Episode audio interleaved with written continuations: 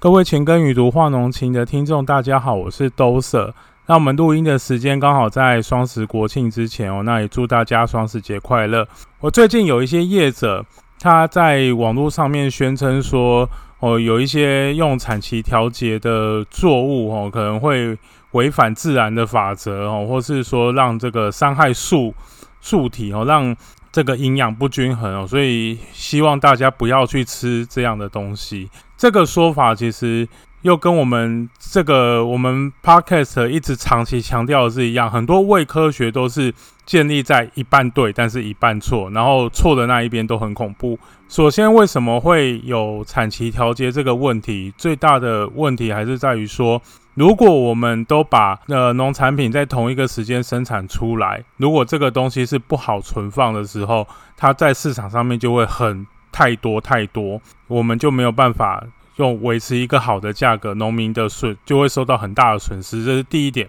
第二点，有一些东西，有些农作物，它的季节性很强烈的时候，你就只有在某一个时间点哦，可以吃到这个东西。像是这个荔枝龙眼哦，通常你就只能在固定的时间哦可以吃到。不是所有的作物都可以做产期调节，因为每一个。作物它的生理的状况是不太一样，产期调节用最多的其实并不是这些业者所宣称的果树类，其实花卉是用最多的。然后花卉用的产期调节方法，其实大部分是用光周期。如果大家这个生物学哈，在国高中生物学有学过光周期的时候，都知道哦，光开花的植物开花的时候，有的分成是日。日常性植物啦，吼，长日植物、短日植物，或是日中性的植物，那农民就利用调整光照或是遮阴的时间，让这些花卉可以在适当的时间开花。你就可以，如果如果没有照这样的开花的话，我们一年四季没有。只有秋天哦，短日的时候才会有菊花可以用，其他你从春天开始到夏天都不会有菊花哦。那我们为了要控制这些花卉的生长哦，所以开发出很多产期调节的原因。那这些产期调节的产生，其实发后面的故事很多啦。每一种产期调节的作物的产期调节都有它自己的这个故事，像是有时候为什么我们会发现哦？这个果树经过修剪之后，它会冒新芽。其实一开始我们也不知道要剪果树，哦，以我们的祖先一开始也不知道，哎，为什么要剪果树？果树让它一直长不是很好吗？它可能因为台风、大风的关系啊，折断的那个树枝。哎，它我们的老祖宗忽然发现说，哎，原来在没有，哎，不会发新梢的时间，居然发了新梢，从这个断的地方发出来。老祖宗就想说，那如果我用人为的方式把它剪掉，会发生什么情况啊？就试着去剪。那剪了之后，可能就产生一些刺激啊。我们我会知道这个是生长树的相关的这个刺激，然后让新梢发出来。哦，那有的这个新梢哦，它会结果；有的新梢它会开花；啊有的新梢它就是哦会形成这个枝条，哦会形成后续的这个结果的地方，哈这个。比较学术的东西哈，叫结果母枝啊，这个我们不用太讲究去这些东西。那如果我们这些老祖宗发发现的东西哈，后来应用在哦园艺的生产上面，就变成是产期调节。好，那我们有当然产期调节，老祖宗其实也知道说，如果你不不依照这个时辰去生产东西的时候，的确会对树体的营养平衡造成破坏。那这个时候，老祖宗就会用施肥的方式来延缓哈这个树体的影响，或是说我会给它调整成哦，也许大家都知道说啊，有的果树它会隔年生长。哦，这个是天生就会的，不是说它我们刻意去维持哦。像很多荔枝农眼都有这样的情况哈，无患子科的作物都很多这种这种情况。有一年它可能生长的量很多，那隔年它就不休，它就休息了。它果树一样春夏秋冬都没有变化，可是它就它的那一年。开的花就会变很少，产量就会变很低。那这个时候，其实你只要把它的生长周期看成两年一起来看，好，它的营养的循环变成两年一个循环，就会规划出一个比较好的生产模式。就我整个园子里面可能有一半的作物是单年结果，另一半的的。龙眼、荔枝龙眼是双年结果哦，可以调整成这样，这也是一种产期调节。所以产期调节都是在人为的因素之下，的确是控制。哦，那个不管是花卉也好，果树也好，它产的时间，好像我们国内最做的很好的这些产期调节，大家会听过，哈，像哦，像是香蕉，哈，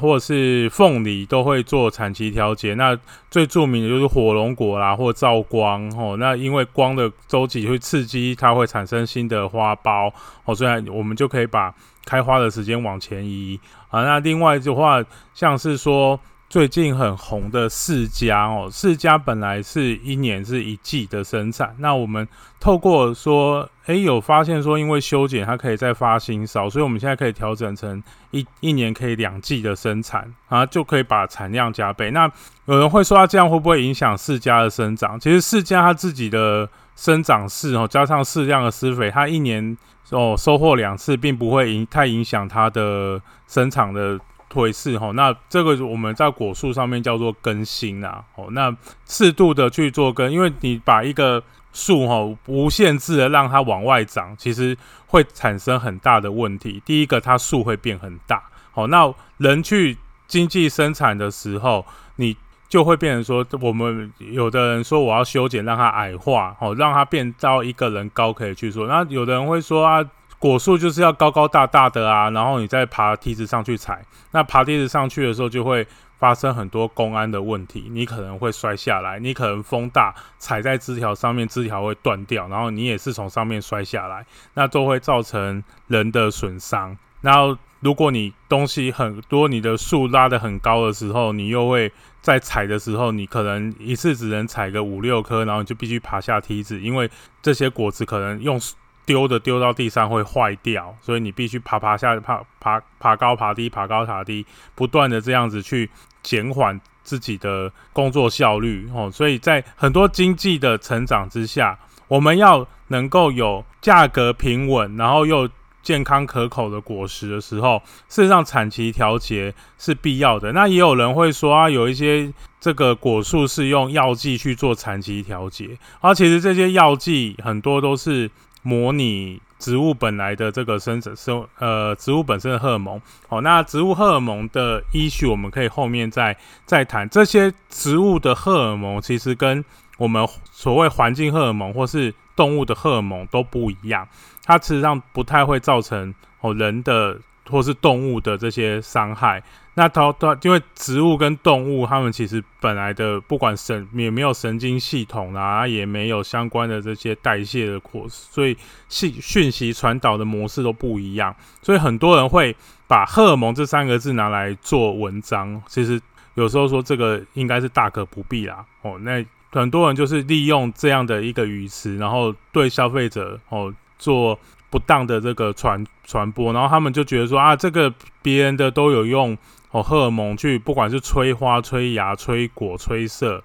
哦，这他就用“催”这个字，哦，然后让大家以为说这个“催”就是哦，强迫作物哦去做它不需要长的生长，但事实上哦，它。作物本果树本身，它也是在进行一个完整的生长周期。那我们透过这个完整的生长周期，它才会有相关的水果可以产出。那农民在生产的时候，其实并不是笨蛋，他也会希望说，这个果树它在生，它因为种下去，这个果树甚甚至就是陪这个农民。可能二十年、三十年，甚至一辈子哦。比有一些生长周期比较长的果树哦，像是这个李子啦哦，或是这个蔷薇科的某一些果树，它可能可以长达五十年以上的生产，或者是葡萄也有的可以达到六七十年以上哦。啊，这些其实都这个果树种下去，其实就是这家人的传家宝哦。不可能说啊，这个随随便便就让这个一个果树死掉，因为果树我们说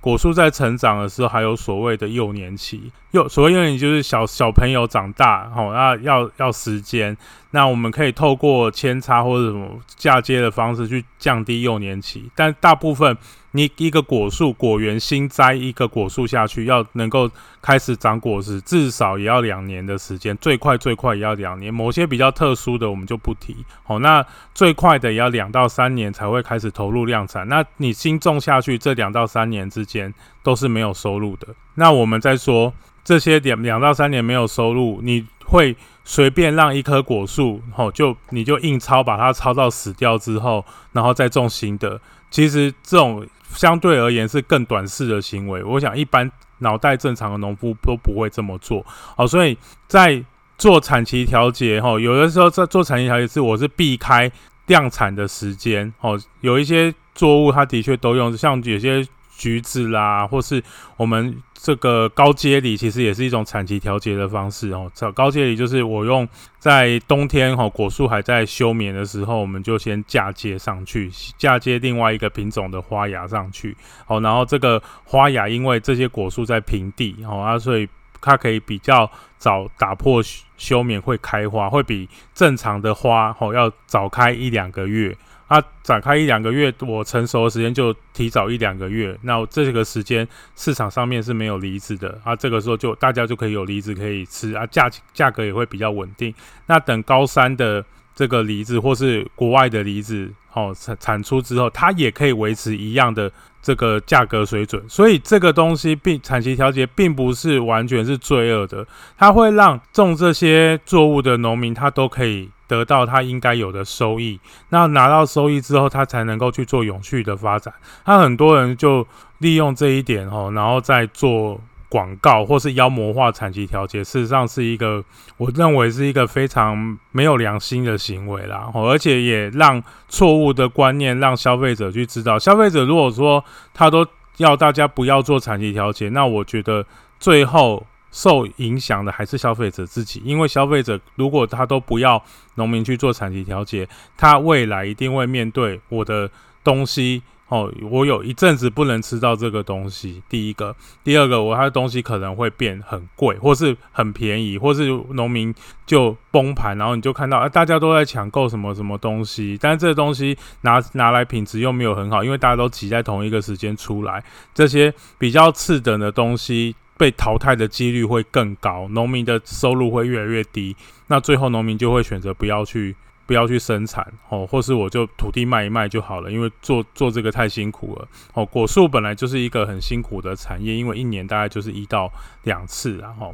我们其实说很多产地调节的东西。也不是只有啊这些人宣称的，就是说啊这个用药剂啊或者什么，其实很多都是靠物理性的方式，哦，比如说去遮阴、去照光，哦，去像我们这个莲雾都是用遮阴的方式，哦，遮阴的方式，然后就会产生新的花芽，然后它其实莲雾就是产一年就是产生两次的果实，它这两次果实中间农民都还会再再下肥料感，这个我们就。在果实收获之后，再下的肥料称为呃礼肥吼，就是礼物的肥料哦，等于说是帮果树坐月子哦。啊，这些肥料都会比较多的有机质的成分在里面哦，让果树可以在这一两个月可以好好涵养啊。如果比较高山的果树，其实也会下礼肥啊，因为其实果树生结果子本身其实是这真的是蛮耗费树体的能量的哦。那一个负责任的农民，他做产期调节的时候，他一样会兼顾说这个能量之间的平衡，他不会说无限制的去榨取这个树，除非说这个树真的很好长、很好买，但是通常大家都还是要面临空窗期的时间，前面有提到哦，所以希望各位听众听了这一集的这个分享哦，可以。对这个果树的产期调节可以有更进一步的这个认识，哎，降低这样的排斥啊，因为这样子才是我们现代社会哈能够维持好的农产品供应的一个比较好的观念。好，我们今天的分享就到这边。如果你喜欢《情跟与读画农情》的节目哈，欢迎你在 p a r k e s 这边按赞分享。好啊，如果你对赞助有兴趣，也可以。按这个下面的赞助的连结哦，那感谢各位，大家拜拜。